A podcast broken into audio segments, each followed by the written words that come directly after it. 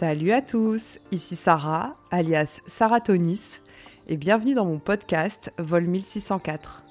Ici j'aborderai plein de sujets différents tels que le voyage, l'aventure, la découverte, les rencontres, l'introspection, mais aussi l'entrepreneuriat, parce que l'aventure, c'est aussi la vie et que la vie est riche en surprises. Alors je te laisse embarquer avec moi et c'est parti.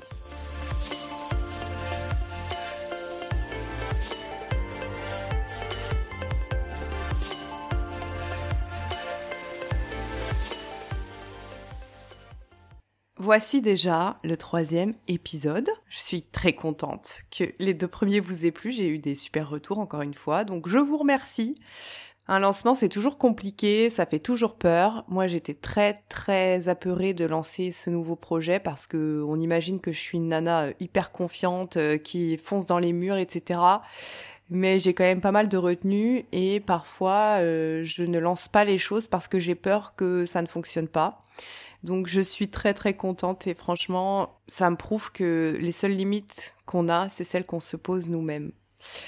Donc je, vais arrêter de me poser des limites. En tout cas, je vais essayer de dégommer les murs un peu plus souvent.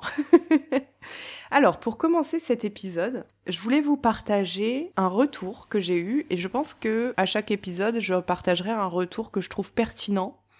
Et après le deuxième épisode, j'ai reçu un message sur Instagram donc de la part de mon cousin, mon petit cousin Julien, qui a, je crois, 24 ans, et qui est parti vivre sa best life pendant plusieurs mois en Australie, donc qui m'a écouté de l'Australie, c'est trop bien.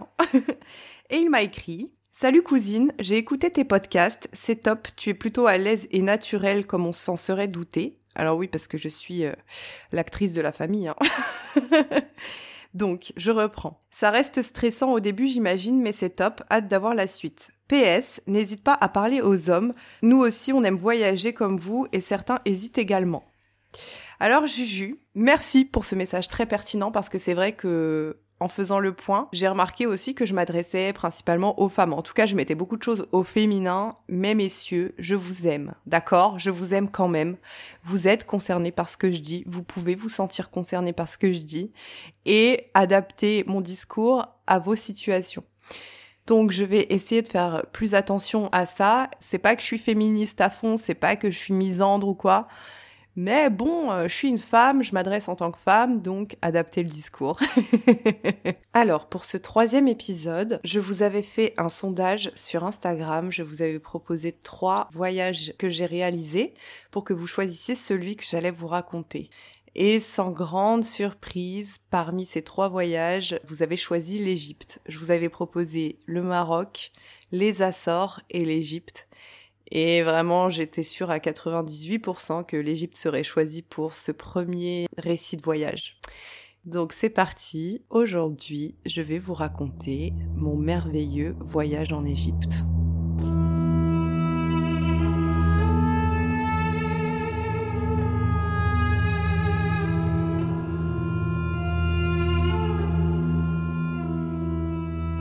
Je vais tout simplement commencer par vous raconter le pourquoi je suis partie en Égypte toute seule. Parce que c'est l'un des voyages que j'ai réalisé toute seule et c'est l'un des voyages qui m'a le plus marqué et challengé en tant que voyageuse solo. En janvier 2022, je venais de subir une opération, alors pas grave, hein, mais une opération, et ça a déclenché en moi, une nouvelle fois, une grosse remise en question sur euh, ma vision de la vie. Certains diront que je me pose beaucoup trop de questions dans la vie. Mais moi, je trouve que c'est nécessaire de se poser des questions et de se remettre d'aplomb de temps en temps. Donc après cette remise en question que j'avais eue et que je vous ai racontée dans l'épisode précédent, me voici en 2022 après une opération qui m'a fait beaucoup introspecter. Et là, bon ben, comme le voyage c'est devenu une thérapie un peu pour moi, je me suis dit allez, book un billet d'avion. Surtout qu'après cette opération, je n'avais pas vraiment de target de voyage et que dans mon équilibre de vie, depuis que je voyage seule, j'ai toujours besoin d'avoir une target de voyage. C'est terrible, mais c'est comme ça. Il faut que j'ai une vision sur, euh, ok, tu travailles quelques mois, mais derrière tu voyages. Et du coup, Transavia venait de créer la ligne Paris-Le Caire en vol direct, pas trop cher, parce que sinon, euh, en fait, tu payes vite tes billets d'avion une fortune pour euh, le Moyen-Orient. J'ai trouvé un billet d'avion, il me semble que je l'ai payé 300 euros, Paris-Orly-Le Caire en vol direct. Donc j'ai booké mon billet d'avion. Et ce qui m'a donné aussi un poumon dans mon cerveau à me dire, ok, là tu subis un peu ta vie, surtout qu'au mois de janvier, généralement, on est euh, dans le ralentissement de la vie, on subit, on est un peu morose. Enfin là, c'est en plein mois de janvier, donc euh, je peux en témoigner, c'est un peu ce que je ressens en ce moment. Et j'ai annoncé aux gens de mon entourage que je partais au mois de mars en Égypte, ce qui a déclenché des réactions chez mes proches. Moi, je me doutais que j'allais avoir des réactions et c'est pour ça aussi que je boucle toujours les choses ou je prends toujours les décisions sans vraiment en parler autour de moi pour ne pas être refroidi par les réactions des gens. Donc euh, bien sûr ma mère qui elle grosse stressée m'a dit euh, quoi? Mais euh, c'est pas le moment qu'est-ce qui va se passer? Voilà très stressée qui commence déjà à me mettre des idées noires dans la tête. Mon père, lui, tranquillement, il m'a dit non, tu vas voir, tu vas te régaler, tu seras accueilli comme chez toi, c'est chez toi, il faut que tu y ailles, etc. Donc lui, ça m'a rassuré ce qu'il m'a dit. Et puis, bah, certains de mes proches qui m'ont dit, ah non, mais sérieux, l'Égypte pour une femme seule, ça craint, etc. Bon, je ne me suis pas laissé démonter et en mars 2022, me voici devant la porte d'embarquement pour mon vol jusqu'au Caire. Donc, me voici arrivée au Caire. Je me souviens que je suis arrivée, c'était le crépuscule, pour dire les termes. Je sors de l'aéroport et déjà, première gifle derrière la nuque. première gifle derrière la nuque parce que je me retrouve assaillie par une troupe de mecs, une quarantaine de mecs qui voulaient me vendre des trajets en taxi en fait pour me ramener vers le Caire parce que l'aéroport du Caire est assez excentré quand même. Et là, je me retrouve avec une angoisse dans mon ventre en mode putain, mais qu'est-ce que je fais là? Qu'est-ce que je fais là? Donc je commence à angoisser parce que je me retrouve vraiment entourée de bons hommes, plus agressifs les uns que les autres dans leur façon de m'aborder. Mais là, en fait, c'est mon instinct qui prime et qui me dit ne montre rien. Et ça, c'est aussi un conseil que je te donne. Quand tu commences à avoir des angoisses, ne montre pas que tu angoisses. Parce que malheureusement, ça va te desservir. Alors fais un travail sur toi, va prendre des cours de théâtre et essaye de pouvoir faire en sorte de garder la face dans ces moments-là. Donc finalement, je pars avec un taxi qui m'arnaque parce que bien sûr, euh, tu te fais arnaquer, mais dans ces pays-là, il faut accepter de se faire arnaquer, ok? Ça fait partie du jeu, ça fait partie du voyage. Quand tu acceptes de te faire arnaquer en tubé, ça passe comme une lettre à la poste. Donc je me fais arnaquer sur ce premier trajet, on part vers mon hôtel, il était situé en face des pyramides de Gizeh. Gizeh, c'est pas exactement le Caire, c'est plutôt une ville collée au Caire. Et du coup, j'avais bien une heure et demie de trajet pour arriver jusqu'à Gizeh en, taxi. Et là, je me retrouve dans la frénésie du Caire sur une 4-6 voies qui était blindée de voitures, de scooters, de camions, tout ce que tu veux, poussiéreux, avec du bruit, des klaxons de partout, de la pollution, en veux-tu, en voilà. Et ça m'a fait remonter énormément de souvenirs. Ça m'a fait remonter énormément de souvenirs euh, parce que j'avais déjà vécu ça et que euh, ça faisait bien 15 ans que j'étais pas retournée en Égypte avec tout ce qui s'est passé euh, dans les années 2010-2011, le printemps arabe, la révolution arabe, etc. Ben, il y a eu un laps de temps où déjà on pouvait pas y aller, et puis ensuite c'était pas trop safe d'y aller. Et après, je pense qu'il fallait dans mon inconscient et mon conscient que je sois prête, que ce soit le moment pour moi. Mais là, c'était le moment pour moi. Donc, je me retrouve dans cette frénésie. J'arrive à mon petit hôtel. Donc, un petit hôtel euh, pas ostentatoire, un truc vraiment simple. Mais moi, j'aime la simplicité. J'aime aller au contact des gens, je pense que ça vous l'avez compris, et que j'ai envie de vivre des expériences avec des locaux. Donc j'arrive dans ce petit hôtel, dans un quartier un peu bendo de Gizeh, mais en soi, j'en ai rien à faire du quartier. Moi, tant que j'arrive dans un lieu sympa, ça me va. Et je rencontre le propriétaire, la femme du propriétaire, le frère du propriétaire, les potes du propriétaire, enfin voilà, toute une petite smala sur le toit terrasse de l'hôtel. Je suis super bien accueillie, euh, on me sert le petit carcadet. Donc le carcadet, pour vous mettre dans l'ambiance, c'est la boisson typique d'Égypte. Donc c'est une boisson à base d'hibiscus. C'est un peu comme le bissap euh, de l'Afrique de l'Ouest, mais on en boit euh, à tous les repas, toutes les heures, euh, chaud, froid, tu le bois comme tu veux, mais c'est excellent, je te conseille de goûter un jour. voilà, petit aparté terminé. Donc je me retrouve sur ce toit terrasse avec les propriétaires de l'hôtel. Ça chante, ça fait de la musique, ça fume la chicha, ça fume des clopes, ça fume autre chose, mais peu importe. Et je me retourne. C'était nuit noire, mais une nuit noire avec un peu de lumière, un peu une nuit étoilée, avec une belle lune qui éclaire. Donc une nuit noire mais éclairée et je vois la silhouette des trois beautés, les trois pyramides de Gizeh et la silhouette du Sphinx. Je peux pas vous décrire ce que j'ai ressenti à ce moment-là, mais c'était comme une décharge électrique en fait dans mon estomac, c'était des frissons dans mon dos. Et là, je me suis mise bah, à pleurer parce que je pleure tout le temps. je pleure très facilement. Que ce soit en voyage ou dans la vie, en fait, je pleure pour plein d'émotions différentes. Et là, c'était, ouais, je me sentais euh, pleine de gratitude d'être là, d'avoir osé être là, seule, face à trois merveilles du monde. Enfin, une merveille du monde, mais bon, t'as compris. et de me sentir à ma place. Donc je passe cette euh, première soirée dans l'hôtel, je rencontre un, voyageur qui voyageait avec sa chérie. Sa chérie était un peu malade, donc elle est restée dormir. Et ce voyageur, c'était un Français d'origine tunisienne. Je ne me souviens plus de son prénom, je crois que c'était Mohamed. Et on a eu une discussion de deux ou trois heures sur ce toit terrasse, en pleine nuit, à parler du monde, à refaire le monde, à aller dans des sujets très profonds et tout. Et c'est là aussi que le voyage en solo, c'est quelque chose d'incroyable parce que ça te permet de connecter avec de parfaits inconnus que tu ne reverras certainement jamais de ta vie. Mais les sujets que tu abordes, la sincérité des conversations, tu peux rarement retrouver ça dans ta vie parce que tu n'as pas à être quelqu'un, ce quelqu'un qu'on attend que tu sois. Tu es qui tu veux, tu es qui tu es. Voilà. Donc cette conversation m'a beaucoup marqué, c'était trop bien. On est parti se coucher et le lendemain, je me réveille, je monte sur ce toit terrasse et là je les vois sous le soleil qui se lève, avec les lueurs un peu jaunes. Les trois pyramides, c'était tellement beau. Oh là là. J'ai pris mon petit déj toute seule à 7 heures du matin. Face à ça, à cette beauté, j'étais émue émue de fou et là j'avais qu'une envie c'était d'aller explorer tout ce que je pouvais explorer. Donc il faut savoir qu'avant de partir, avant de prendre mon avion, j'avais fait un, point avec mon père, il m'avait fait toute une feuille de route, il m'avait donné tous les tips nécessaires, que ce soit pour euh, éviter de me faire arnaquer, en tout cas me faire arnaquer le moins possible.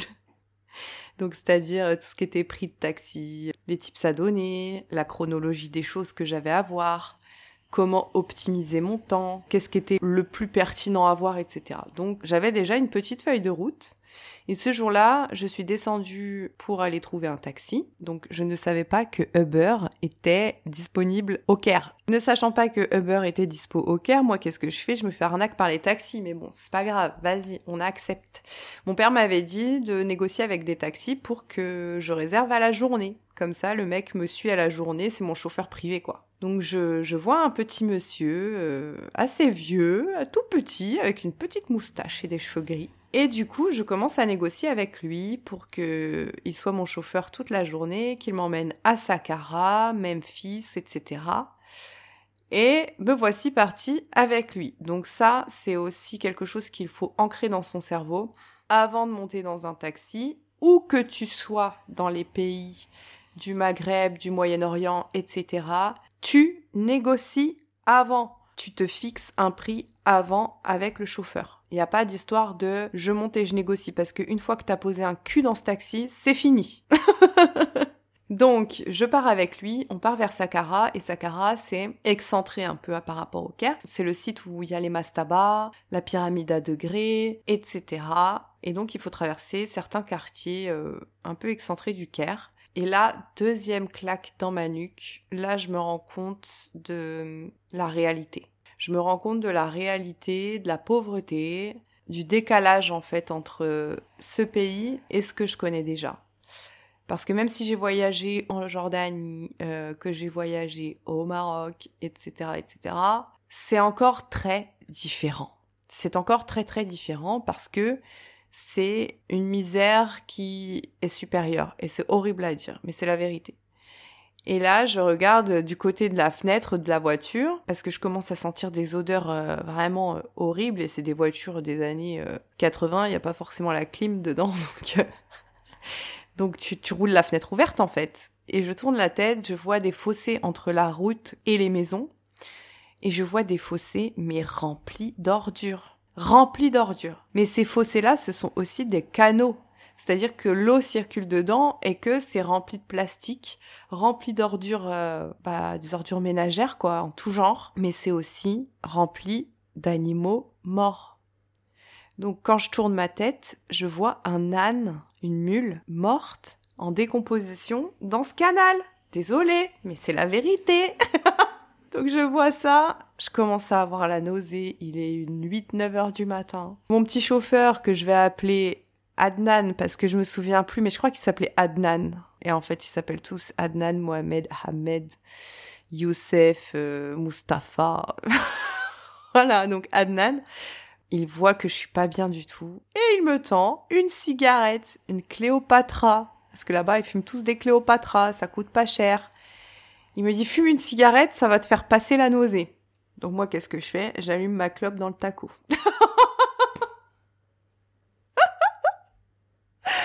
Je me suis dit, c'est encore une histoire improbable, ça. Putain, on me propose une clope, là, je suis à l'avant d'un taxi, à côté d'un petit monsieur de 60 balais, il me propose une clope, je suis là, je vois un âne mort qui est en train de se décomposer, mais c'est normal. je fume cette clope qui, ben, forcément accentue ma nausée plutôt que de la régler. Et nous voici arrivés à Saqqara. Et franchement, j'ai été très reconnaissante d'être avec Adnan parce qu'il m'a donné plein de tips concernant ce qu'il fallait que je fasse, ce qu'il fallait pas que je fasse, comment négocier si je voulais prendre un guide, etc., etc. Donc euh, je me retrouve face à tous les guides de Saqqara, j'en choisis un qui avait vraiment une euh, aura qui m'a attirée. Un peu mystérieux, je dirais qu'il avait une quarantaine d'années, un très beau garçon. Bon, il faut savoir qu'en Égypte, il y a beaucoup de beaux garçons.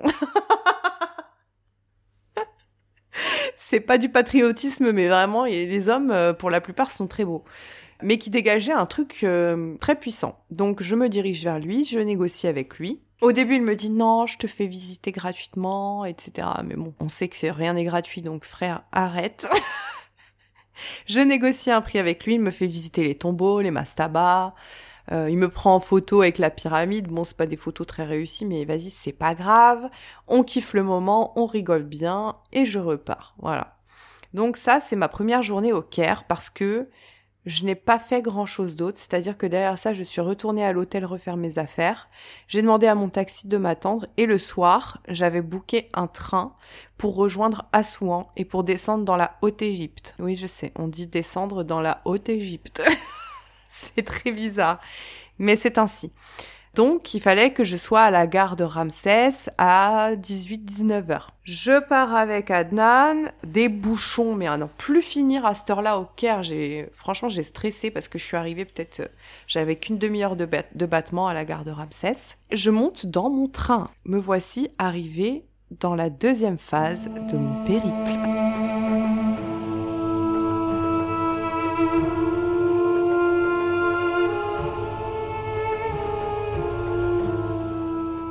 Alors, ce train, c'est un train spécial, en fait, qui relie Assouan au Caire et même à Alexandrie. Je crois qu'il va même jusqu'au nord-nord euh, de l'Égypte. Et c'est un train qui a des wagons réservés aux étrangers, parce qu'il y a eu pas mal de soucis euh, en Égypte dans les trains entre les touristes et les locaux. Ce qui fait que le gouvernement a décidé que certains wagons seraient réservés aux étrangers. Bon, je prends ma petite cabine, ma petite couchette, parce que le but c'était de passer la nuit dans le train, de vivre cette expérience du train couchette. Donc j'avais une couchette qui m'était réservée.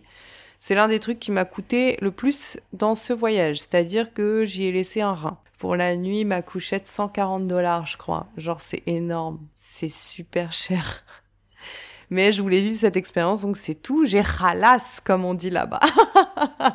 Donc je me retrouve dans ma couchette avec un petit repas de prévu, etc. C'était pas, c'était pas très bon. Pour le prix, c'était vraiment pas bon. Mais on fait pas la difficile. Moi, franchement, quand j'ai faim, je vous jure, je trouve tout bon. Je suis le genre de personne, quand elle a la dalle, tu me donnes n'importe quoi, tant que ça assouvit ma faim, mais je trouve ça délicieux.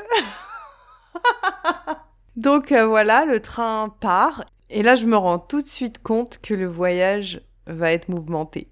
Parce que c'est un train un peu à l'ancienne, mais surtout, je pense que les rails sont graves à l'ancienne.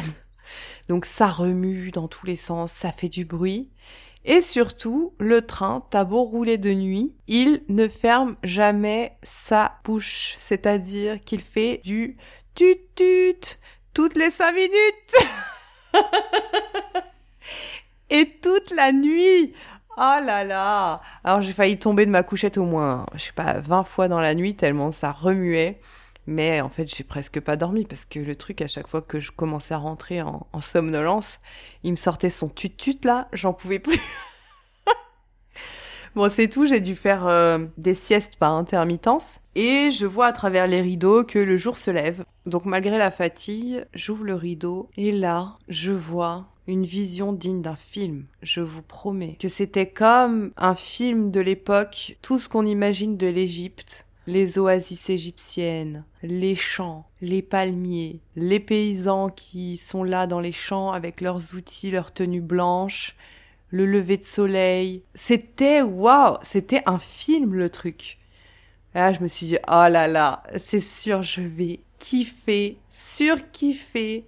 Je vais savourer cette exploration parce que cette exploration vraiment au fond de mon cœur, je sentais qu'elle avait un sens différent des autres.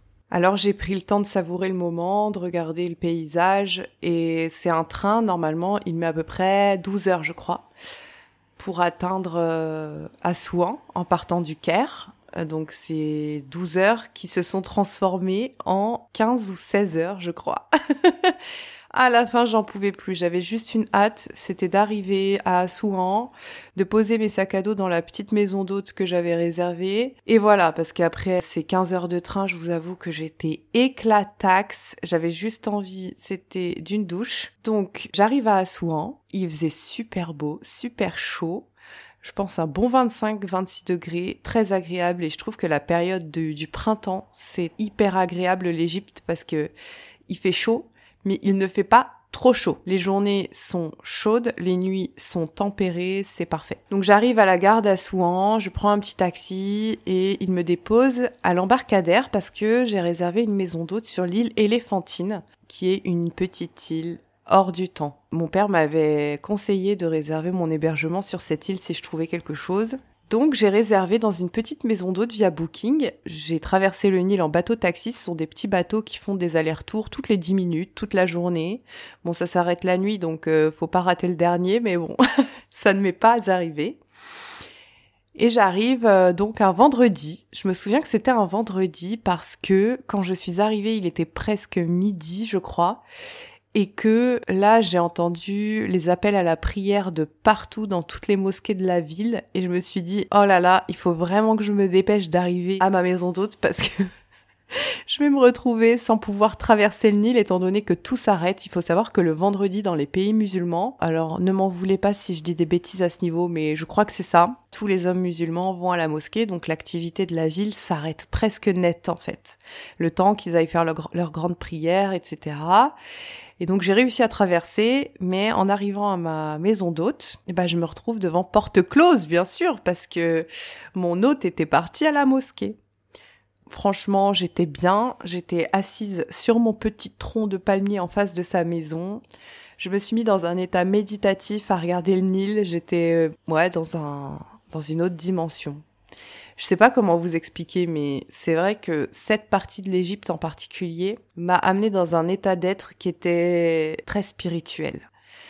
Donc j'ai attendu patiemment et Ahmed est arrivé quelques heures plus tard, je crois que c'était une ou deux heures plus tard en s'excusant le pauvre euh, en me disant mais je pensais pas que t'arriverais à cette heure-là sinon j'aurais je me serais arrangé pour que quelqu'un t'ouvre et tout. Mais bon je lui ai franchement tu sais c'est pas un problème. Je veux vivre au rythme du pays et en fait euh, si je dois attendre une ou deux heures parce que t'es à la mosquée j'attendrai une ou deux heures parce que t'es à la mosquée et c'est ok il y a aucun souci quoi. Donc moi ça m'a permis aussi de m'imprégner un peu de l'environnement de cette maison. Il m'a installé dans ma chambre m'a servi mon fidèle carcadet avec sa petite femme et euh, ces deux personnes, ce couple, c'est un couple qui m'a vraiment inspiré la paix.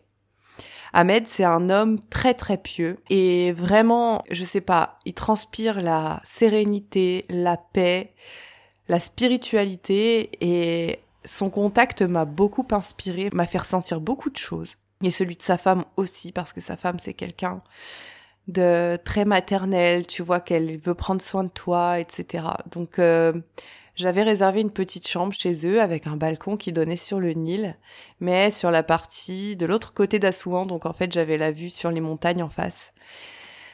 C'était trop puissant et je pense que en Égypte, Assouan, c'est l'endroit où je me suis le plus sentie chez moi, c'est difficile de décrire ça. En plus, là, je suis seule face à mon micro. J'essaye de me remémorer ça, mais c'est pas palpable, en fait. C'est un sentiment qui est difficilement descriptible. Ouais. Là, je manque de mots même. Il faut que j'étoffe mon vocabulaire pour les prochains épisodes. Mais c'était un sentiment de parfaite harmonie avec ce lieu, avec mon état intérieur, avec euh, ces gens du coup, je suis partie déjeuner dans un petit restaurant qu'Ahmed m'a conseillé. C'est vendredi, donc tous les restaurants sont presque fermés, sauf celui-là. Il est ouvert tout le temps. Tu vas voir, c'est des babacools qui tiennent ça. Euh, c'est voilà. Donc ok, j'y vais. De l'autre côté de l'île, je marche. Je croise des enfants, je croise des chiens errants, des moutons. Et si vous allez un jour à Assouan, je vous conseille tellement d'aller loger sur cette île parce que c'est hors du temps, t'as l'impression d'avoir fait euh, un bon 50 ans en arrière, quoi. Donc je vais dans ce petit resto qui était en bord de Nil, euh, côté Assouan. Je m'assois, je bois mon carcadet, je mange mes gombos, mon riz vermicelle. Euh, je suis trop bien avec de la musique un peu reggae parce qu'il faut savoir que dans le coin d'Assouan, le peuple principal, ce sont les Nubiens. Et les Nubiens, ça se rapproche un peu du peuple soudanais. Donc ce sont des gens euh, très spirituels, mais au-delà de, de l'islam, c'est encore une autre spiritualité qui s'ajoute à ça. Et je vois une felouk s'arrêter juste à côté, il s'amarre à côté de, du restaurant.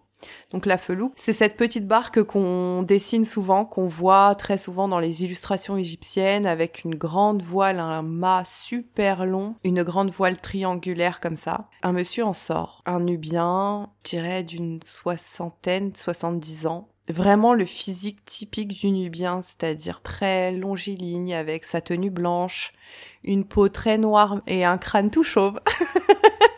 Et ce monsieur me regarde et je croise son regard, donc on se fixe quelques secondes et je sens qu'il va venir me parler. Donc il vient à ma table, il commence à s'adresser à moi en arabe dans un premier temps, donc je lui dis que malheureusement je ne parle pas arabe. Il me demande d'où je viens, je lui dis que je viens de France, et là il commence à s'exprimer dans un français, mais je vous promets, parfait. C'était digne de Molière, même ta prof de français de terminale qui t'a tant martelé les mots dans ta tête, elle parlait pas aussi bien français que ce monsieur. et il me regarde et il me dit, toi, tu n'es pas de France, tu es d'ici. Il me dit ça. Waouh, ok. Et donc je lui dis que mon père est égyptien, effectivement, mais que ma mère est française. Et il me regarde, il me dit, euh, non, non, tu as les yeux et l'aura d'une fille d'ici. Et là, je me suis dit, ok, c'est trop puissant. Ce voyage, vraiment, oh là là, il m'a tellement retourné. Et quand j'en parle, j'ai des frissons dans tout mon petit corps.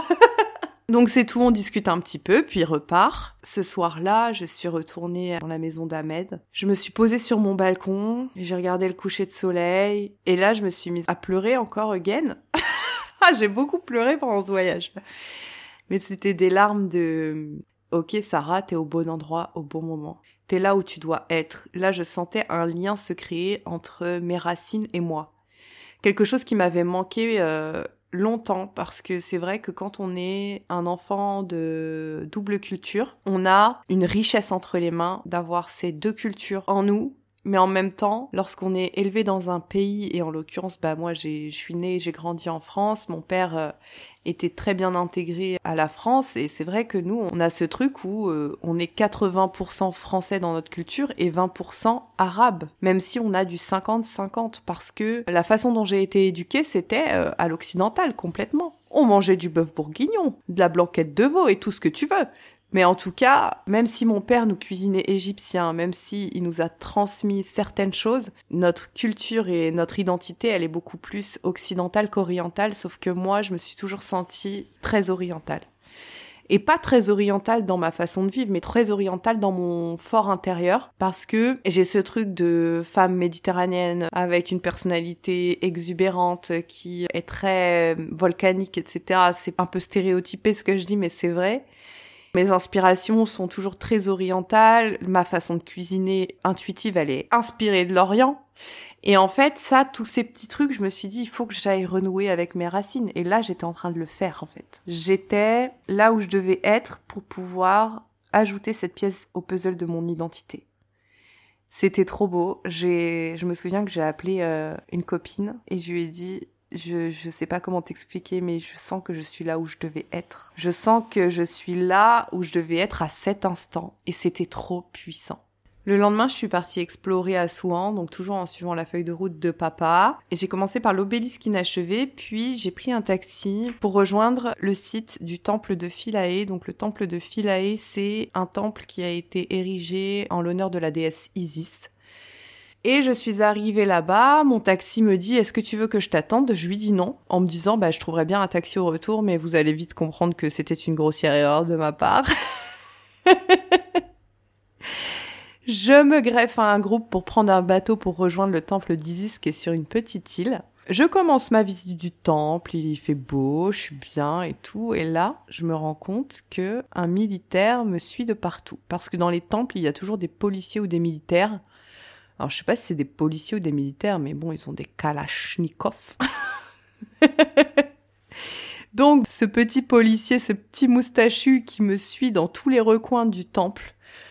Et à un moment donné, je vais le voir au culot, je lui dis, mais qu'est-ce qu'il y a? Pourquoi tu me suis? Qu'est-ce que tu veux? Et il me dit, non, mais je surveille juste que tu vas bien, que personne ne t'importune, je veux juste m'assurer de ta sécurité. Et je le regarde, je dis, mais que veux-tu qui m'arrive ici? Franchement, je suis là, dans le temple, enfin, il peut rien m'arriver. Arrête, dis-moi vraiment ce que tu veux. Et là, il me dit, bah écoute, je voulais te montrer quelque chose, mais il faut que tu me fasses confiance, il faut que tu me suives. Et qu'est-ce que je fais? À votre avis Là, vous allez vous dire, elle n'a pas fait ça, c'est vraiment une grosse folle? mais oui, je l'ai suivie. Mon instinct me disait, ok, tu peux faire confiance à ce petit moustachu avec sa kalachnikov. Donc je l'ai suivi, on descend des escaliers qui nous mènent sur la rive du Nil et je le suis dans une galerie souterraine. Donc me voici dans une galerie souterraine sous le temple de Philae, derrière un petit bonhomme moustachu avec une kalachnikov. Et je me retourne et je me rends compte qu'un deuxième moustachu me suit avec une kalachnikov et que sans mauvais jeu de mots, je suis prise en sandwich dans une galerie souterraine, toute seule, avec deux mecs avec des kalachnikovs. Sans déconner, Sarah. Et là, je me dis, mais dans quoi tu te fourres encore? Sauf que en fait, ces mecs-là étaient très sympas. Ils voulaient simplement me montrer euh, des gravures qui ont été faites à l'époque des pharaons, qui montraient le niveau du Nil, des eaux du Nil. Et donc, en face de ces gravures, il y avait des gravures de l'Empire romain et que à ces deux époques assez éloignées, eh ben le niveau du Nil a toujours été le même. Voilà. Donc c'était très intéressant, mais en soi, j'ai quand même pris le risque de suivre deux mecs toutes seules dans une galerie souterraine avec des kalachnikovs. Après ça, ils m'ont pris en photo dans tous les recoins du temple. Les photos sont un peu aléatoires, mais on s'en fout, c'est le souvenir qui compte.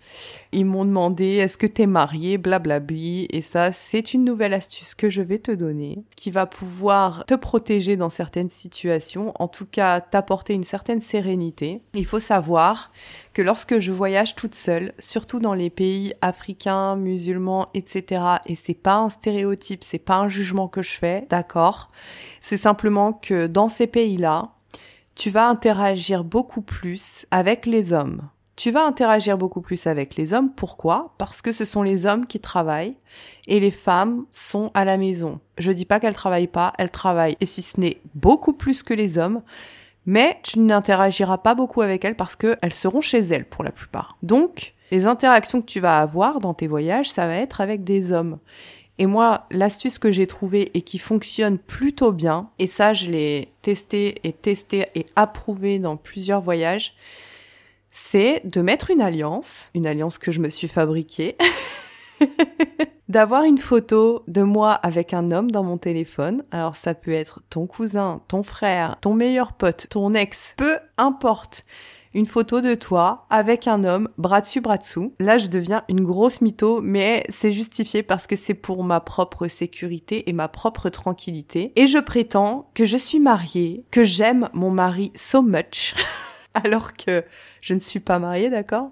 Mais je prétends, je m'invente une vie, je m'invente une histoire, et je n'ai aucun scrupule à faire ça. Pourquoi? Parce que ça évite tout quiproquo et tout malentendu avec les hommes avec lesquels tu vas interagir. Donc tu prétends que ton mari accepte que tu voyages seul, que pour toi ça fait partie de ton équilibre, moi c'est ce que je dis.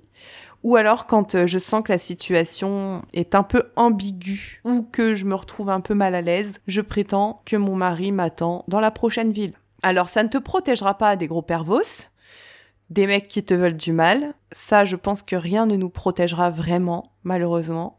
Mais en tout cas, ça t'amène une sérénité dans tes interactions avec des hommes sains. Parce que oui, les hommes sains peuvent aussi vouloir te draguer. C'est pas malsain de vouloir te draguer, mais au moins ça te protège de ça. Voilà.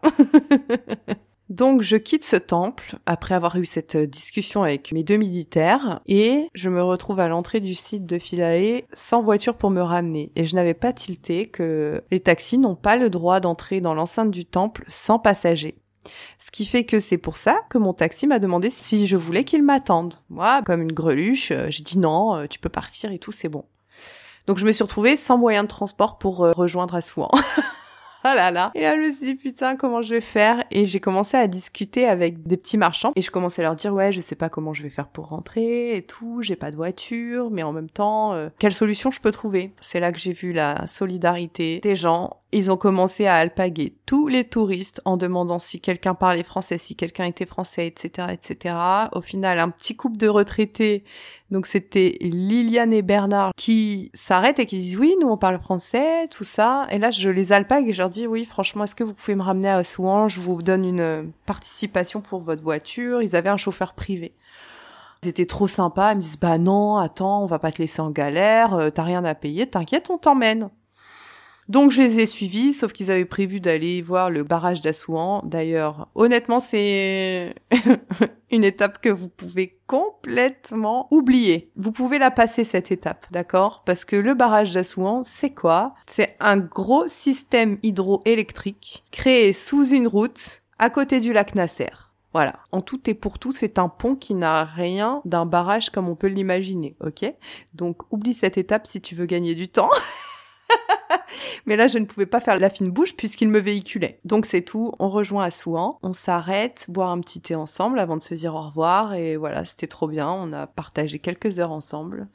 Et c'était une très belle interaction. Ils m'ont carrément sauvé la mise. Après ça, j'avais rendez-vous avec un Nubien. Parce que pour ce voyage, j'avais envie de vivre une expérience vraiment insolite de vivre une expérience au plus proche des locaux et j'avais fait appel à Brian, Brian qui est un Français qui voyage beaucoup, qui a fait euh, énormément de pays. Et il était allé en Égypte, il avait fait justement une remontée du Nil en felouk. Du coup, j'avais fait appel à lui pour réserver un tour en felouk. Pourquoi je suis passée par lui et pourquoi je ne suis pas passée directement en arrivant par le premier Nubien que je rencontrais? J'avais besoin d'être en confiance. J'avais prévu deux jours, une nuit, donc j'allais rester toute seule avec un homme que je ne connaissais pas, sur une barque, au milieu du Nil, sans moyen de m'y échapper et sans réseau, ok?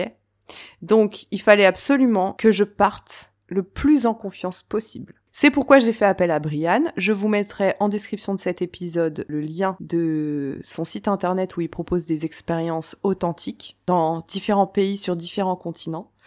Et il m'a mis en relation avec Moon. On va l'appeler Moon parce que c'est son petit surnom, la lune, voilà. J'avais pris rendez-vous avec Moon juste après ce tour à Philae pour qu'on puisse se rencontrer avant de partir le lendemain. J'avais prévu de partir le lendemain avec lui pour remonter le Nil. Et donc on s'est donné rendez-vous au coucher du soleil. Il m'a dit ok, on se rencontre, on apprend à se connaître euh, avant que tu valides le tour ou pas. On s'est retrouvés en coucher de soleil sur sa felouk dans les cataractes d'Assouan. C'était trop beau, oh là là, et les couleurs, le Nil avec toutes ses felouks, les reflets sur le Nil, les chants de la prière. C'était hors du temps encore une fois et on a bu le thé, On s'est posé, c'était trop bien. Et là, j'ai dit, ok, mon instinct m'a dit, Sarah, tu peux y aller? Ce mec ne te fera aucun mal. C'est un jeune homme qui a une bonne vingtaine d'années maintenant, parce que bon, ça fait quand même deux ans que je l'ai rencontré. Il doit avoir 23, 24 ans, je pense. Mais à l'époque, il avait la petite vingtaine. Il est doux, il est calme, mais en même temps, il est souriant. Tu sens la bienveillance dans ce garçon. Donc, je me suis dit, c'est parti, let's go. On part pour cette aventure tous les deux. On revient à Quai, on fait le souk d'Assouan tous les deux, parce que le souk d'Assouan, c'est l'un des plus grands souks au monde. Il m'a proposé qu'on l'explore ensemble pour ne pas que je sois trop embêtée par les commerçants et que je me sente pas oppressée, parce que le soir, il y a beaucoup, beaucoup de monde dans ce souk. Donc on a fait ça tous les deux, et puis le lendemain, on avait rendez-vous à 10h pour le départ de la Felouk. Là, c'était parti pour la troisième phase de mon trip. Et je pense la phase la plus spirituellement puissante de ce voyage.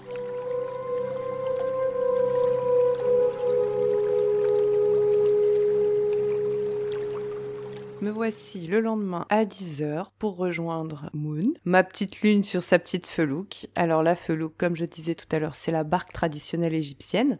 Et je viens de regarder sur Google un peu plus d'informations pour ne pas dire n'importe quoi. Ce sont des barques qui font entre 8 et 13 mètres de long. Donc il faut imaginer que pendant initialement prévu deux jours et une nuit, j'allais cohabiter avec un homme sur une barque de 10 mètres de long et 3 mètres de large. Voilà. Ça allait être notre véhicule, mais aussi notre lit. Enfin voilà, on allait tout faire sur cette felouk, mis à part nos besoins, tu te doutes bien. parce qu'il n'y a ni toilette ni douche. Donc je m'étais préparée mentalement. Pendant 48 heures, je n'allais pas prendre de douche, je n'allais pas pouvoir aller aux toilettes à proprement parler. Donc pour faire mes besoins, il allait falloir qu'on s'arrête sur les berges du Nil en cours de route, que j'aille me foutre derrière un palmier et t'as compris la suite. Je vais pas te faire un dessin. Donc pour faire cette aventure, il faut être plutôt à l'aise avec le fait d'avoir un confort rudimentaire, de ne pas être dans l'hygiène plus plus plus et de faire ses besoins où tu le pourras. Voilà. Donc je monte, je m'installe, on part. Et là, c'est le début d'une aventure spirituelle, d'une aventure où on prend le temps de naviguer parce que en fait, c'est juste le courant et le vent qui nous font avancer. Donc en fonction du courant et du vent, t'avances plus ou moins vite. La première journée, on est arrivé jusqu'à une berge. Je ne sais pas où c'était. Hein. Moi, j'en ai rien à faire de où on était. Juste, je sais qu'on était, on s'est arrêté sur une espèce de petite plage et que on a passé la nuit ici dans le silence le plus complet avec juste le bruit de l'eau, le bruit des animaux en bord de Nil et c'était juste fou. J'ai très mal dormi. j'ai très mal dormi parce que j'ai eu froid, parce que t'es sur un bateau qui bouge que tu es hors de ton lit dans un environnement que tu ne connais pas. C'était une communion avec le Nil et c'était super cool. Donc euh, voilà, on passe cette première nuit, le lendemain matin, on repart. On s'arrête vers midi pour euh, manger. On amérit. On amérit? Je ne sais pas. Quand c'est sur un fleuve, on dit quoi? On amérit? Ah, je me fatigue, Sarah, prépare mieux tes podcasts, c'est pas possible. Euh, bref, on s'arrête quoi sur la berge. On commence à se faire à manger. Il y a plein de chiens errants qui arrivent parce que c'est vrai qu'en Égypte, il y a énormément de chiens errants. C'est impressionnant le nombre de chiens que tu vas croiser dans la rue et pas que dans la rue, dans tout le pays. Contrairement au Maghreb où les chiens peuvent être plutôt agressifs parce que les hommes sont agressifs avec les chiens, en Égypte, c'est pas du tout le cas. Les chiens sont très gentils, bon, ils sont un peu peureux, mais en soi, soit ils t'ignorent, soit ils viennent te demander des câlins. C'est pas du tout la même euh, relation entre l'homme et le chien que au Maghreb. Et donc les chiens, quand ils voient des felouks, forcément ils se disent qu'il y a à manger. Donc ils se mettent tous à côté de la felouk. Et là, un Nubien arrive avec ses vaches et ses ânes. Il les fait boire dans le Nil, il les fait brouter à côté du Nil parce qu'il faut imaginer les berges du Nil, c'est comme dans les films, c'est hyper vert plein de végétation et que du coup c'est une terre très fertile qui est nourrie aussi par la crue du Nil. Donc beaucoup beaucoup de végétaux et c'est vrai que les animaux sont toujours en bord de Nil pour manger. Et ce Nubien s'est baigné avec ses ânes dans le Nil. Donc ce qu'on a fait avec euh, Moumoun, on a retiré nos vêtements. Enfin, je me suis pas foutu à poil, je vous rassure. Quand je me baigne au Moyen-Orient, j'ai toujours un short qui arrive juste au-dessus du genou, un t-shirt. Voilà. Moi, je me suis mise en short et t-shirt et je me suis baignée dans le Nil. Et c'était trop puissant comme truc parce que on imagine le Nil pas trop propre alors qu'il faut savoir que c'est une eau très claire. Tu vois presque le fond en fait. Et alors il y a beaucoup de courant donc faut jamais trop s'éloigner du rebord mais c'est une eau très claire. Alors tu vas pas la boire. Par contre, s'il te plaît, ne bois pas l'eau du Nil parce que là, ça va mal se passer, la tourista is coming. Mais on s'est baigné avec les ânes, avec Snubien. C'était improbable, genre vraiment lunaire. Puis on est reparti et normalement on devait arriver à Komombo parce que j'avais prévu, comme je vous l'ai dit, que deux jours et une nuit. Sauf que je me suis sentie tellement apaisée sur cette felouk avec lui. On avait des discussions profondes dans notre anglais aléatoire, chacun. On buvait des petites bières, des petites Stella, et puis on parlait de la vie, de la philosophie de vie avec des mots plutôt simples en anglais on rigolait, on écoutait de la musique, beaucoup de Bob Marley parce qu'il faut savoir que dans cette partie de l'Égypte, ils sont fans de Bob Marley, quoi. Ils sont tous avec des dreads et tout, c'est trop marrant. Et du coup, je lui dis, écoute, est-ce que tu crois que je peux rester une nuit de plus, qu'on peut s'arrêter et puis que voilà, je prenne le temps? Il me dit aucun souci, moi ça me fait plaisir. Euh, on va s'arrêter avant Komombo et demain il nous restera que 2-3 heures de navigation pour arriver à Komombo. Donc cette soirée-là, je suis, je me suis un peu éloignée de la felouk et euh, je suis allée sur les berges, je suis allée derrière dans les marécages. J'ai tapé une méditation, super profonde méditation. Genre, vraiment, je me souviens à peine de ce moment tellement je suis allée loin. J'étais triste parce que, en fait, en 48 heures avec lui, je me suis attachée à lui comme si c'était mon frère. Et tu sais, ce sentiment de morosité que tu as quand t'as passé un super moment avec quelqu'un mais que tu dois quitter cette personne le lendemain et que tu sais que tu vas pas le revoir. En tout cas, bon, j'espère le revoir un jour, mais que potentiellement tu ne le reverras jamais.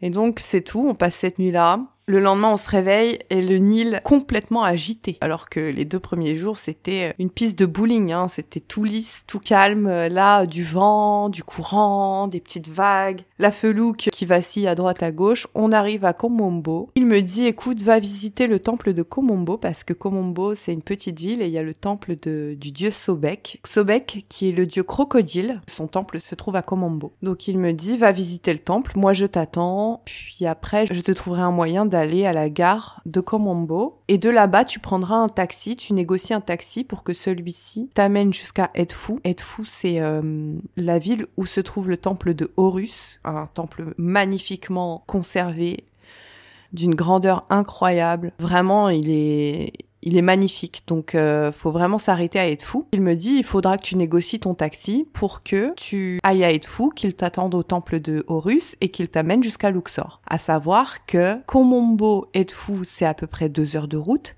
et Edfu Luxor, c'est à peu près trois heures de route, il me semble. Donc ça faisait cinq heures de route il me trouve un petit homme sur euh, les alentours du temple et il lui demande s'il peut m'amener à la gare. Donc ce monsieur avait une mobilette, mais une mobilette avec une remorque. Je sais pas si vous voyez le délire. Genre c'était un monsieur qui travaillait et il lui a dit euh, oui, euh, elle va te donner tant de livres. Est-ce que tu peux la déposer à la gare? Donc le mec me dit bah carrément, carrément, Habibi, monte, monte dans ma remorque.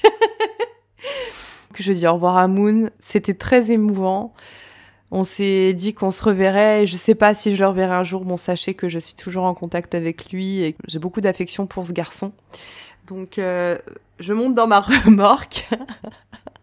oh, quelle aventure. Donc, je traverse Komombo, j'arrive à la gare et je négocie avec un monsieur, un taxi. Et en fait, mon instinct m'a dit, il a pas un bon fond.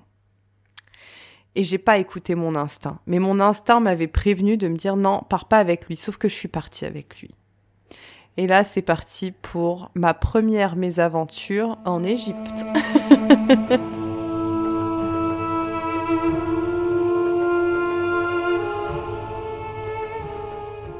Donc on se met d'accord avec ce monsieur sur un prix. Je négocie sévère. Franchement, j'étais trop fière de ma négociation. Il accepte, on part. Déjà, je monte dans sa voiture et clairement, je le sens pas.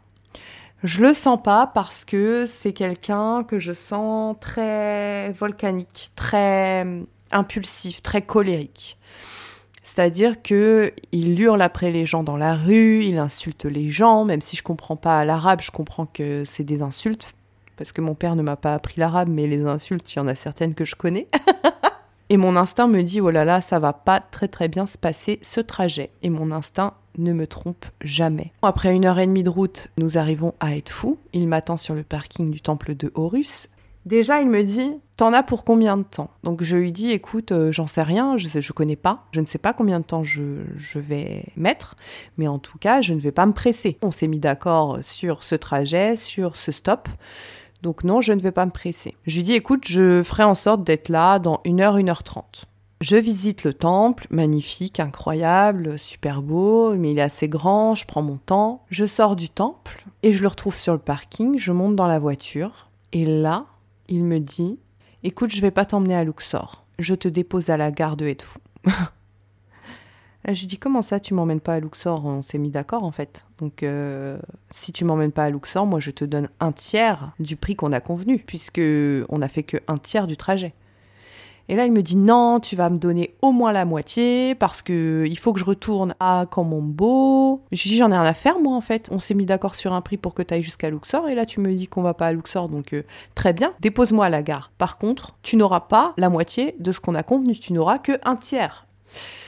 Donc je commence à hausser le ton, je commence à serrer en fait. Je commence à serrer à l'arrière du taxi. Et sur Insta, j'avais fait une story, je me souviens, j'étais énervée. Donc il sent que je commence à serrer. Et là, il commence à s'adoucir et à me dire, écoute, je suis désolée, mais c'est vrai que c'est pas rentable pour moi de t'amener jusqu'à Luxor. Il faut que je te dépose à la gare. Mais sachez qu'il était 16 heures que j'avais encore trois heures de route à taper jusqu'à Luxor et qu'il fallait que je trouve une solution pour arriver à Luxor. Donc je dis écoute, dépose-moi à la gare. Il me dépose à la gare, je lui donne euh, le tiers du prix qu'on avait convenu. Il commence à vouloir m'accompagner à l'intérieur de la gare. Je lui dis écoute, j'ai pas besoin de toi, rentre dans ta voiture, repars et merci pour le trajet, au revoir quoi. J'essaye de me recanaliser à ce moment-là de retrouver une énergie plus sereine parce que je me suis dit Sarah si tu vibres euh, négatif tu ne vas pas t'en sortir de cette euh, journée Si tu es dans une énergie négative, il va t'arriver que des choses négatives et là, tu peux pas te permettre d'être dans de l'énervement. Il faut que tu sois le plus sereine possible pour pouvoir attirer le positif. Ouais, je sais, je suis un peu perchée, mais sachez que ce sont des choses qui me rassurent quand je voyage toute seule et qu'il m'arrive des péripéties. Donc, euh, je me recentre, je me recanalise, je rentre dans la gare, je vais au guichet et je demande si un train rejoint Luxor aujourd'hui. Et le petit monsieur du guichet, c'était un jeune. Il me regarde et il me dit Bah oui, mais en fait, normalement, euh, c'est un train pour les locaux. Il n'y a plus de train avec des wagons touristes. Donc, c'est un peu touchy de te mettre sur un train local. Et je lui dis Écoute, enfin, j'ai pas le choix. Là, il n'y avait pas de taxi qui avait envie de m'amener jusqu'à Luxor. Donc je dis j'ai pas le choix, il faut que je monte dans ce train en fait. Enfin, il faut que je rejoigne Luxor ce soir. Donc là, il appelle un mec qui était derrière moi et j'ai compris que c'était un policier. en civil, qui parlent tous les deux et le policier me dit écoute je vais t'accompagner jusqu'au wagon et je vais t'escorter dans le wagon pour que les gens dans le wagon comprennent que t'es fiché en fait, qu'on te suit et qu'il n'y a pas intérêt d'avoir quoi que ce soit. Je suis un peu euh, stressée là du coup parce que je me dis comment ça un flic qui me suit c'est c'est vraiment borderline euh, cette histoire quoi. Donc je paye 1 euro mon trajet de 3 heures en train. Par rapport aux 140 dollars du train de nuit, je vous le dis, c'était rentable de fou. Et je monte dans le wagon, le policier me suit, je me mets euh, dans un carré où il y avait des femmes, il y en a une qui s'est décalée, qui a pris son enfant sur ses genoux pour pouvoir me, me faire asseoir à côté d'elle. Donc c'était touchant de voir ça parce que je pense que la solidarité féminine au Moyen-Orient, c'est quelque chose qui est très ancré. Je m'assois avec ces femmes, le policier descend, donc tout le monde a capté que j'étais une touriste, bien sûr. En plus déjà, bon, même si je m'habille de façon assez discrète, c'est-à-dire que j'enturbane mes cheveux, je mets toujours un voile ou un turban sur mes cheveux parce que j'ai les cheveux courts et que dans ces pays-là, c'est pas commun et c'est pas très bien vu. Je suis toujours avec une chemise qui couvre mes bras, euh, fermée jusqu'en haut du cou, assez ample, un pantalon ample. Enfin voilà, il n'y a rien qui fait que je dénote en fait. Même si on voit tout de suite que je ne suis pas une locale. Mais en tout cas, il n'y a rien qui choque personne. Et ça, c'est très important. Sachez que quand vous voyagez dans des pays, faites en sorte de respecter les coutumes et les mœurs de ce pays. Que ce soit dans votre façon de vous comporter, que ce soit dans vos tenues vestimentaires, c'est hyper important pour vous, pour les autres. Pour vous, parce que vous allez vous sentir beaucoup plus à l'aise, vous allez vous fondre dans le décor, vous ne serez pas reluqué dans tous les sens, et pour les autres, parce que vous êtes dans un pays dans lequel vous devez vous adapter. Vous devez vous adapter. Le voyage, si tu ne t'adaptes pas aux coutumes d'un pays, c'est comme un manque de respect en fait. Voilà, tu ne respectes pas les mœurs et coutumes, c'est un manque de respect. Bon, vous allez dire, elle nous fait chier, mais j'en ai rien à faire. Sauf que les femmes, au bout d'une heure de trajet, elles descendent à une station. Là, je me retrouve dans un wagon rempli d'hommes, toute seule. Et là, je commence à sentir l'angoisse monter en moi, bien sûr, parce que tous les yeux des hommes étaient tournés vers moi depuis le début du trajet. Alors, c'était pas des regards pervers, c'était des regards curieux, comme si j'étais une bête de foire, en fait, comme si, euh, ok, mais qu'est-ce qu'elle fout là, celle-là? Et donc, à ce moment-là, les femmes sortent du wagon. Je me décale pour m'asseoir vers la fenêtre. Je vois trois hommes se lever de leur place et s'asseoir sur le même carré que moi. Donc là, je me retrouve entre la fenêtre et trois hommes. Donc sachez que au fond de moi, je vous promets que mon cœur palpitait, j'avais des palpitations, de la tachycardie, des sueurs froides dans le dos. Je commençais à me dire Sarah, dans quelle situation tu t'es encore fourrée putain de merde? Et là, je me dis, ok, sois intelligente. Quel comportement est le plus pertinent à adopter? Je tourne les yeux vers la personne en face de moi, vers l'homme en face de moi. Je vois qu'il me regarde, mais il me regarde droit dans les yeux. Je me dis, ok, vas-y, essaye d'avoir une attitude euh, sereine. Il commence à me parler, à me dire, ok, tu viens d'où, machin. Je lui réponds. Il me dit, euh, et là, tu vas où? Je lui dis, je vais à Luxor. Mon mari m'attend à la gare parce que euh, j'ai de la famille en Égypte et que j'étais à Edfou pour voir de la famille. Et là, je retourne à Luxor retrouver mon mari. J'ai bien compris que ma stratégie de prétendre que j'étais mariée, que mon mari m'attendait, ça a fonctionné parce que son attitude a complètement changé à ce moment-là. Il a commencé à me parler de manière beaucoup plus tranquille, plutôt par curiosité de savoir ce que je faisais là, ce que je faisais dans la vie. Je me suis inventé une vie en fait. Et je déteste ça, mais il y a un moment donné, t'es obligé. T'es obligé si tu veux que ça se passe de la meilleure manière possible pour toi et que cette angoisse s'éteigne en fait. Donc nous arrivons à Luxor. Euh, je regrette pas du tout ce trajet en train dans le sens où j'ai vraiment vu les coulisses de l'Égypte. Euh, en fait, dans, les wagons, t'as les marchands à l'ancienne avec euh, des plateaux sur la tête qui te vendent tout et n'importe quoi. Tu voyages avec les locaux, c'est toute une ambiance, c'est tout un truc, même s'il y a eu cet épisode d'angoisse. Après, je me suis détendue et j'ai kiffé. Donc j'arrive à, à Luxor, je me dépêche de sortir du train. Je prends le premier taxi qui vient et je rejoins mon hôtel que j'avais pris sur la West Bank. Donc euh, la West Bank, c'est la rive ouest de Luxor. À Luxor, tu as deux rives, tu as la rive est et ouest, bien sûr, traversée par le Nil. La plupart des hôtels se trouvent sur la rive est, donc la rive où il y a la ville en elle-même de Luxor. Et de l'autre côté, tu as des champs, des petits quartiers et quasiment 60%, 70% des monuments, donc tout ce qui va être vallée des rois, vallée des reines, le temple de Hatshepsut, tu vas avoir Medine Tabou de ce côté-là, enfin beaucoup de choses. Surtout, c'est une autre ambiance, c'est-à-dire que c'est très tranquille. C'est beaucoup de petits hôtels, de petites maisons d'hôtes, etc. J'avais réservé dans un petit hôtel qui doit comprendre une dizaine de chambres aussi, avec une petite piscine, une super vue sur le Nil,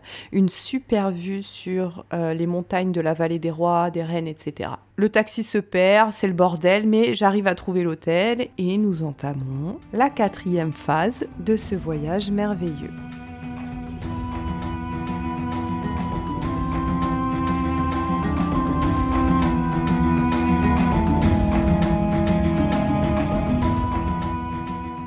Donc il faut savoir que Luxor, c'est l'ancienne capitale de l'Égypte, de l'Égypte antique. Elle s'appelait Thèbes à l'époque et c'était la capitale des pharaons. Donc c'est pourquoi vous trouverez une grosse partie des monuments à Luxor et ses alentours.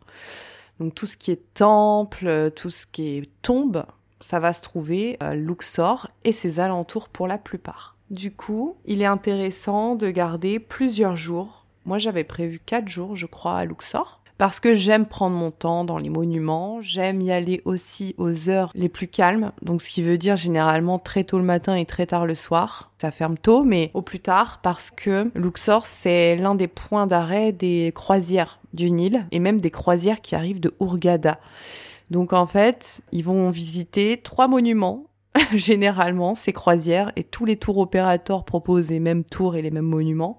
Donc ils vont faire la vallée des rois, le temple d'Hatshepsut et le temple de Karnak. Si t'arrives dans ces temples à 10h du mat, entre 10h et 15h, c'est mort. T'as tous les touristos avec leurs mini shorts, leurs débardeurs, leurs claquettes, avec des coups de soleil parce qu'ils se mettent de la graisse à traire.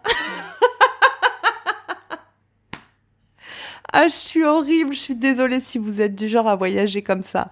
C'est pas contre vous, mais c'est que vraiment, ne vous offusquez pas de ce que je dis et prenez les choses au second degré. Mais c'est la réalité. Quand t'arrives dans les temples entre 10h et 15h, tu vois des troupeaux des troupeaux de touristes français, européens, allemands, tout ce que tu veux.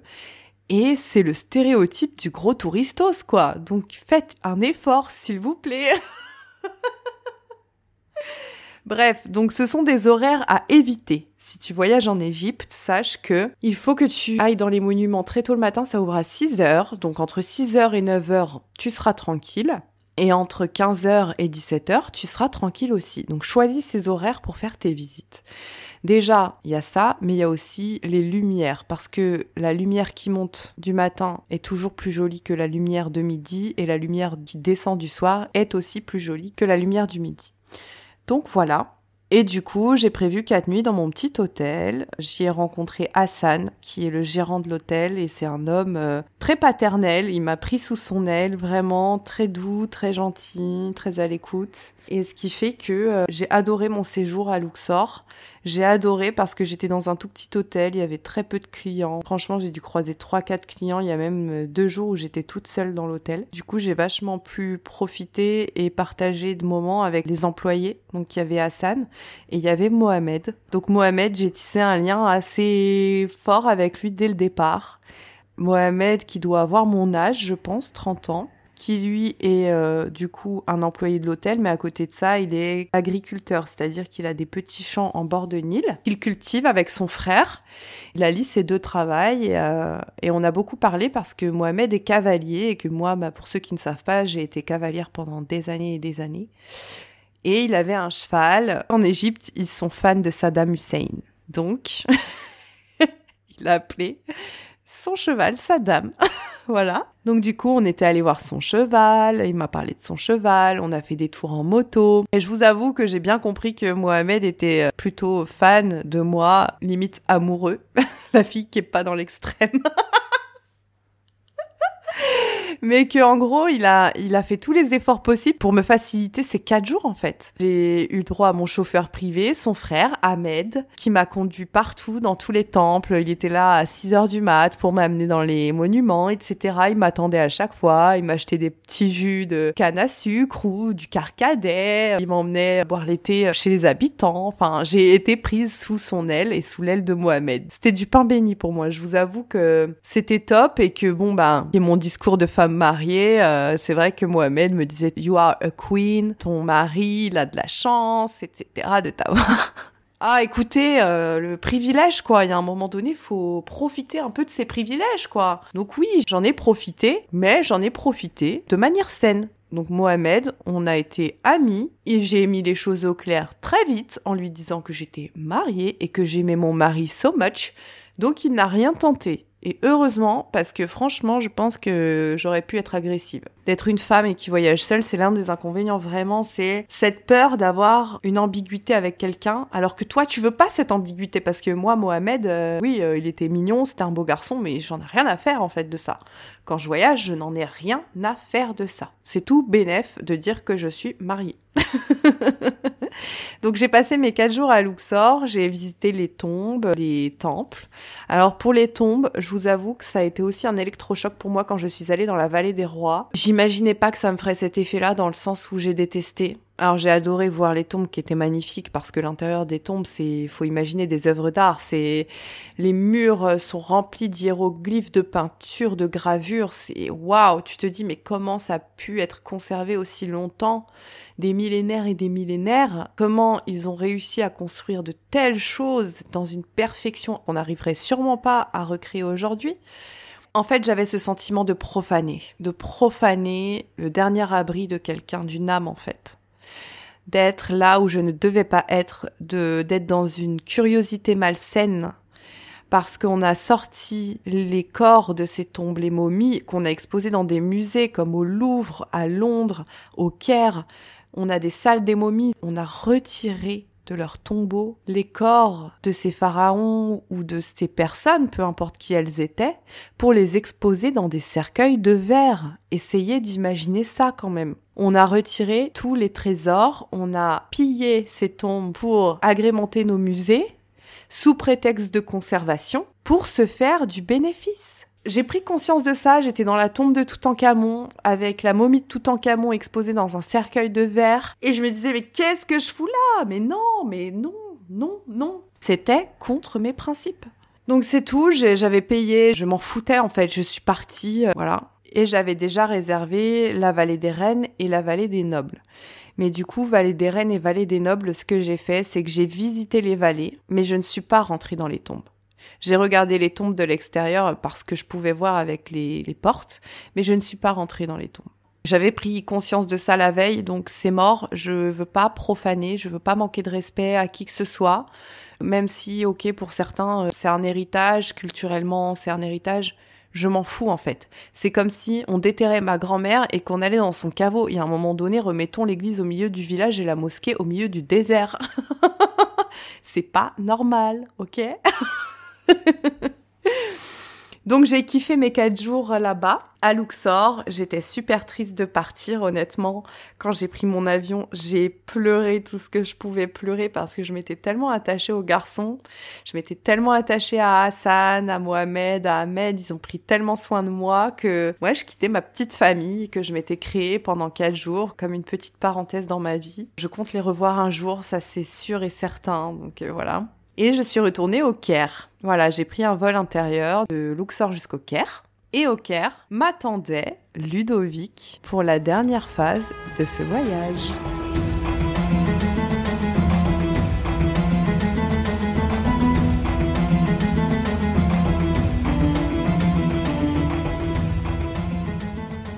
Alors, pour recontextualiser le sujet et intégrer Ludovic à la situation, à mon histoire, parce qu'il débarque comme un cheveu sur la soupe, celui-là, qui est Ludovic? On va l'appeler Ludo, c'est plus simple. Je l'ai rencontré en Croatie l'été 2021. Donc, on s'est rencontrés en Croatie. Moi, je voyageais avec une amie, lui, il voyageait avec une amie à lui. On s'est retrouvés tous les quatre et on a partagé quelques jours ensemble. Donc ensuite, on s'est suivi sur les réseaux. Et puis, lorsque je suis partie en Égypte, Ludo m'envoie un message en me disant Ah bah écoute, moi je débarque en Égypte à telle date. Est-ce que tu seras encore? Donc je lui dis oui, ça sera la fin de mon voyage, mais euh, j'y serai encore, donc on peut se retrouver si tu veux. Donc on s'est donné rendez-vous au Caire ce, ce jour-là, du coup.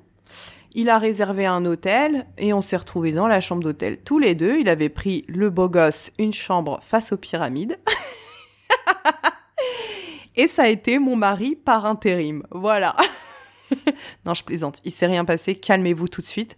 Mais simplement, moi, ça m'arrangeait bien d'avoir un homme parce que j'étais fatiguée là de devoir faire illusion et de garder mon histoire de mari et I love my Mary so much, you know. Donc je retrouve Ludo à l'hôtel, on dort une première nuit au Caire et on s'était prévu de partir en excursion dans le désert. On s'était prévu ça tous les deux parce que c'est une excursion qui coûte un peu cher quand même, sachant que le désert est à peu près à 5 heures de route du Caire. Il faut faire la route. On avait prévu de dormir une nuit dans le désert blanc et en allant sur le désert blanc, on allait explorer le désert noir dormir dans le désert blanc et faire la route retour le lendemain. Donc c'était assez fast, on n'avait pas trop de time, mais ça nous divisait le coup par deux et lui, après ça, allait partir dans le sens inverse, c'est-à-dire qu'il allait rejoindre Luxor.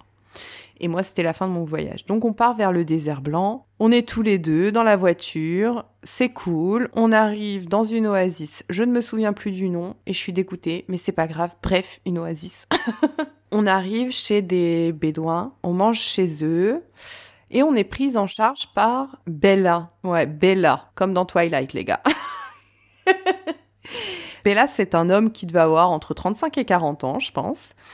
Qui nous a conduit jusqu'au désert noir dans un premier temps. Donc on a vadrouillé dans le désert, il nous a fait visiter certaines choses, c'était cool. On a rencontré une chinoise sur la route qu'on a pris en stop. La pauvre, elle marchait, elle faisait du stop, donc on l'a déposée à un, autre village. Et le soir, on s'est retrouvé dans le désert blanc. Et le désert blanc, c'est un désert de craie mais c'est lunaire en fait. C'est un truc euh, irréel. T'as l'impression d'être dans un, ouais, dans un jeu vidéo. T'as des monticules de, de craie blanche. C'est tout blanc avec un peu de sable. C'est lunaire comme truc. On bivouac dans la tente. Je me fais un sunset avec Ludo. Un petit feu de camp. J'ai dormi dans la tente avec Ludo et Bella qui ont ronflé comme des cochons. Donc à 5 heures du matin, je me suis levée, je me suis offert un sunrise en solitaire sur un monticule de craie, avec une vue époustouflante sur l'horizon, des lumières qui sont passées du rose au orange, au jaune, bref, t'as compris, lever de soleil, de folie. Et nous sommes repartis en direction du Caire. J'ai kiffé ce petit trip avec Ludo, on a kiffé tous les deux, c'était cool. Et là, on s'est séparés, voilà, divorce, après le mariage divorce. Divorce avec mon Ludo, qui lui est parti en direction de l'oasis de Siwa. Il me semble que c'était ça. Il voulait absolument y aller pour faire ses photos Instagram. Big up à toi, l'Instagrammeur Ludo. Moi, je rejoins le Caire et il me restait deux nuits. J'avais réservé dans une espèce de villa dans le Nouveau Caire.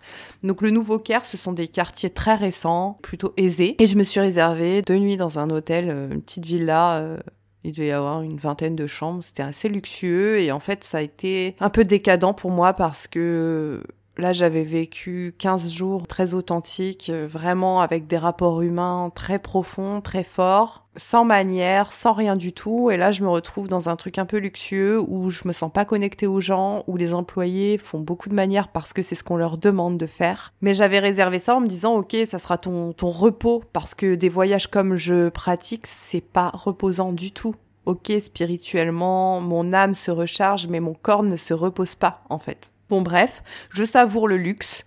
Je prends le temps, mais en fait, j'ai pris deux nuits au Caire aussi pour voir une cousine avec qui j'ai contact. Donc, euh, c'est une architecte qui bosse au Caire, qui s'est fait sa place en tant qu'architecte dans un milieu très masculin, etc. Donc, euh, un peu badass et tout, on kiffe. On a passé la, soirée ensemble. Elle m'a emmené euh, dans le centre-ville du Caire. Elle m'a emmené manger local. On a été fumer la chicha dans un petit bar à chicha et tout. C'était trop, trop sympa. On a refait le monde, ensuite on est parti dans un lounge avec ses collègues, que des hommes, mais c'était cool. On a regardé un match de foot, je me souviens plus de ce que c'était, mais là-bas ils sont très fans de foot et je pense que ce sport est tellement universel que ça rassemble tout le monde. Donc voilà, j'ai partagé ce moment avec ma cousine que j'adore, qui est solaire, qui est une très très belle personne et c'est vrai que la prochaine fois que je vais en Égypte, je ferai en sorte de passer beaucoup plus de temps avec mes cousines parce que je les vois très peu, on, a, on est en contact, mais ça reste léger et je veux vraiment approfondir les relations que j'ai avec euh, ma famille du côté euh, de l'Égypte. Là, c'est une prise de conscience que j'ai eue à ce voyage-là. Et j'ai repris pour terminer mon vol vers Paris. C'était un peu déchirant pour moi parce que ce voyage a été marquant, mais tellement marquant. Il m'a marqué dans mon âme, il m'a marqué dans mon corps, dans mon esprit. Je n'oublierai jamais ce voyage et je pense que c'est l'un des voyages dont je me rappelle le plus en détail. Parce que chaque petite partie de ce voyage m'a tellement marqué, ça s'est imprégné en moi. Voilà, ça s'est ancré en moi. Ça a vraiment créé le lien entre mes origines et ce que je suis aujourd'hui et cette part de moi orientale que je n'avais pas explorée encore euh, en profondeur en tout cas, que je n'avais pas suffisamment explorée. Et ça m'a donné encore plus envie d'explorer cette part de moi, de m'en imprégner, de m'en inspirer. Donc euh, c'était un pèlerinage plus qu'un voyage pour moi. C'était vraiment un pèlerinage, ouais, c'est le mot, pèlerinage en terre d'origine. Et c'était un pèlerinage qu'il fallait que je fasse seul.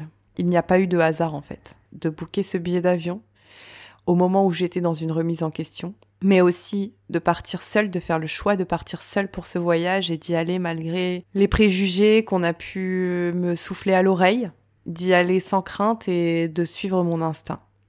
Donc s'il y a quelque chose à retenir de ce voyage, c'est de toujours suivre son instinct et ça s'est encore euh, avéré vrai dans toutes les expériences que j'ai vécues dans ce voyage, les bonnes et les mauvaises, même s'il y a eu beaucoup plus de bonnes que de mauvaises. Vraiment, je vous invite à suivre votre instinct. Suivez cette petite voix intérieure quand elle vous dit quelque chose, quand elle vous souffle à l'oreille quelque chose. Faites-le. Écoutez-la. Si elle vous dit de faire, écoutez-la. Si elle vous dit de ne pas faire, écoutez-la aussi. Voilà, j'espère que cet épisode vous aura plu, qu'il vous aura fait voyager en Égypte avec moi, dans mes souvenirs, dans mes ressentis. J'espère que ça n'a pas été encore une fois trop long, même si c'est un épisode qui est assez long parce que c'est vrai qu'un récit de voyage, ça mérite du détail, ça mérite d'aller en profondeur dans mes expériences et mes ressentis. N'hésite pas à t'abonner si tu as apprécié cet épisode, à le noter sur la plateforme de ton choix. Encore une fois, je me répète, à me suivre sur les réseaux, je me répète encore. Mon Instagram est dans la description de cet épisode. Pour le prochain sujet, j'avoue que je n'y ai pas encore réfléchi parce qu'il sortira le 16 février et que ça sera trois jours avant mon départ pour une nouvelle aventure, une nouvelle exploration. Donc je pense que je vous ferai un épisode assez court sur des côtés un petit peu plus pratiques. Je vais voir, je me laisse encore le temps de réfléchir au sujet que je vais choisir. Je vous remercie en tout cas de m'avoir invité à raconter ce voyage en Égypte. Je vous suis très reconnaissante de cette implication que vous avez eue et on se retrouve pour le prochain épisode le 16 février. Je vous dis à bientôt en vous souhaitant une très belle journée ou une très belle soirée et je vous embrasse. Ciao